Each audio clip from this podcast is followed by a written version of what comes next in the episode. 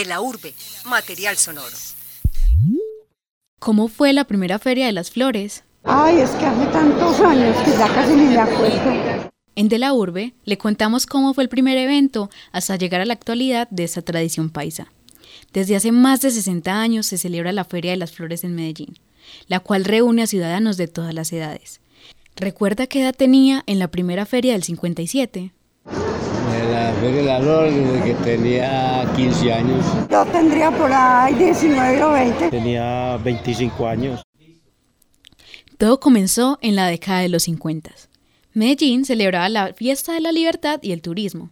En esta se realizaba el Festival de las Flores con el reinado de la señorita Orquídea. Más tarde, en mayo del 57, Arturo Uribe, un encargado temporal de la Oficina de Fomento y Turismo, pensó que los campesinos, además de exhibir sus flores, también podían hacer un recorrido con estas. Así fue como se sumó a la celebración el concurso de silleteros. El ganador fue premiado con mil pesos financiados por la aerolínea Bianca. Este evento contó con 50.000 asistentes.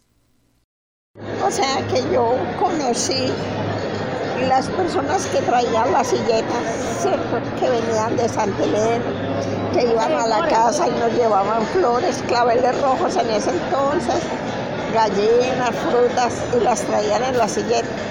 O sea que siempre conocimos eso. Entonces el pueblo antes eh, estaba muy involucrado, ¿cierto? Pero ¿por qué este espacio tiene un sentido tan profundo para la comunidad paisa? Sebastián Maya, historiador egresado de la Universidad Nacional C de Medellín, nos cuenta este significado. Lo que se ha pues como puesto en escena es una alusión a todo el tema de los arrieros, un personaje sumamente reconocido eh, por su labor en el transporte de mercancías eh, desde la arteria fluvial del Magdalena hasta la provincia o el departamento de Antioquia. Entonces todos los aspectos que se han tejido, que se han puesto en escena, que se están representando en la Feria de las Flores, tienen que ver con los arrieros y con, su, y con su cotidianidad.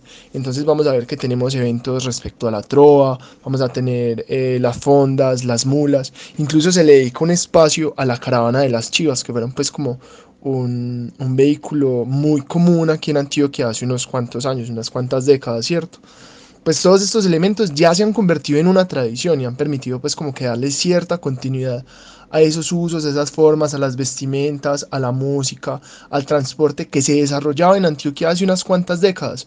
El recorrido de los silleteros fue cobrando fuerza en el festival, el cual pasó a realizarse desde 1963 en agosto, por mes de la independencia antioqueña. En esta ocasión se incluyó la Feria Internacional de las Flores y los Exiles, con la presencia de delegaciones nacionales como Santa Marta y Cartagena, e internacionales como Japón, El Salvador y Panamá. Calles completamente, eso se llenaba la, avenida oriental, San Juan, eh, la playa, eh, la placita de flores, el estadio, todo eso se llenaba. 1973 fue un año oscuro para la feria. Valerio Izaza Londoño, director de turismo, confesó en Cromos la falta de presupuesto para la ejecución de la feria. Los campesinos, pues, dejaron el cultivo de flores para dedicarse a sembrar papas. La prensa criticó al gobierno y a las entidades por la falta de interés en continuar con una tradición que se rompió en la fecha. En los siguientes años continuaron las celebraciones llenas de música, fiesta y alegría. Muy bonitas y muy sanas nos íbamos para el Cerro Nutibara, que allá había un, un club de baile. Ay, pero de ataque. No, no, no. Era muy bueno, muy bonito. En 1985, el grupo Nietzsche fue el encargado de la canción de la feria, una salsa que retumba hasta en las celebraciones decembrinas. Medellín, eterna primavera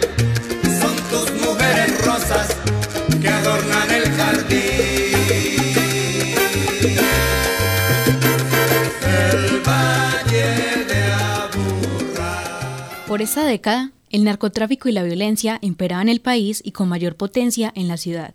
Por ello, la prensa difundió los cambios que se trataban de lograr para cambiar la imagen de Medellín, ya que Colombia se considera un estado no viable internacionalmente. La feria representó para la ciudadanía un aire de paz y alegría cuando se enfrentaba a un periodo tan complicado. Más adelante, en los 90, se integraron nuevas actividades como el desfile de silleteritos en la floresta. Este evento fue masivo debido a la participación de varias instituciones educativas con el objetivo de incentivar a las futuras generaciones a continuar con la tradición. En el 94 se estrenó una de las canciones emblemas de la feria, Me voy para Medellín, del Combo de las Estrellas.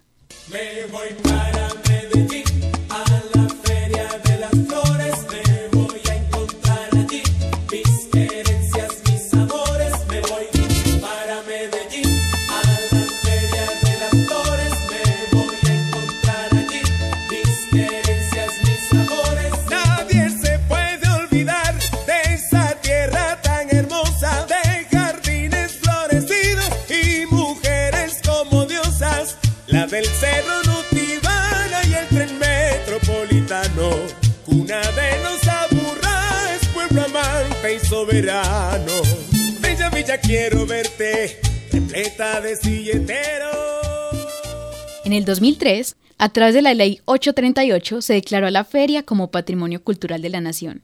También dejó de ser centralizada para expandirse por varias comunas y partes del área metropolitana. Esta se inauguró con un concierto de destacados músicos como Fito Páez y los hermanos Zuleta. La ciudadanía disfrutó de los eventos hasta las 12 a.m. El Festival de Ciclismo y Cuentería llegaron para expandir la programación de la feria.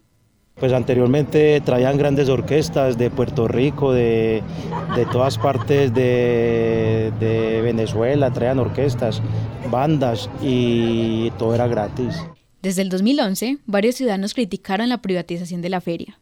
Para algunos eventos, como los conciertos, era necesaria una boleta, y los palcos para observar el desfile de sillateros incrementaron su precio a 50 mil pesos. Además, en diciembre del 2013 se aprobó un acuerdo con 15 requisitos para realizar cabalgatas. Por la dificultad que conlleva cumplirlos, en el 2014 terminaron de realizarse.